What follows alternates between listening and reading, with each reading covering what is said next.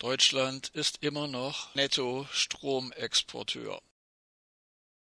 Laut den aktuellen Zahlen der Bundesnetzagentur exportierte Deutschland auch 2019 unterm Strich mehr Strom als importiert wurde. Obwohl die Stromexporte 2019 zurückgingen, blieb Deutschland ein großer Nettostromexporteur. Dies traf auch schon im Jahr 2011 zu, als die deutschen Mainstream-Medien im September in einer konzertierten Aktion die Lüge verbreiteten, nach der Stilllegung von acht der 17 deutschen Atomreaktoren sei Deutschland von Stromimporten abhängig.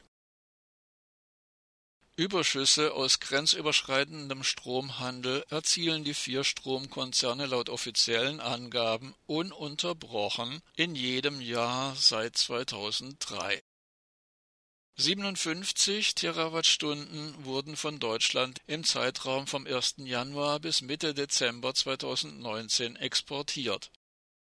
Dies bei einer Nettostromerzeugung von 607 Terawattstunden im gesamten Jahr 2019. Die erneuerbaren Energien lieferten dabei 46 Prozent. Im Vorjahr waren es knapp über 40 Prozent.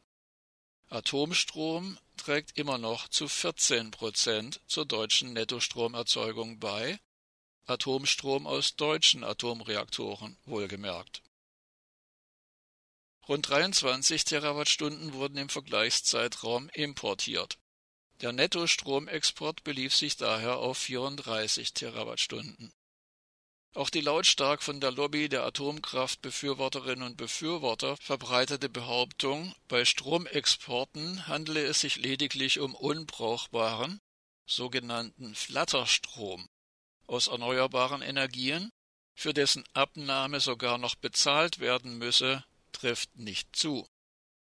Die Erlöse der Stromkonzerne aus dem Nettostromexport halbierten sich zwar gegenüber 2018, Sie lagen aber nach Angaben der Bundesnetzagentur immer noch bei 1,1 Milliarden Euro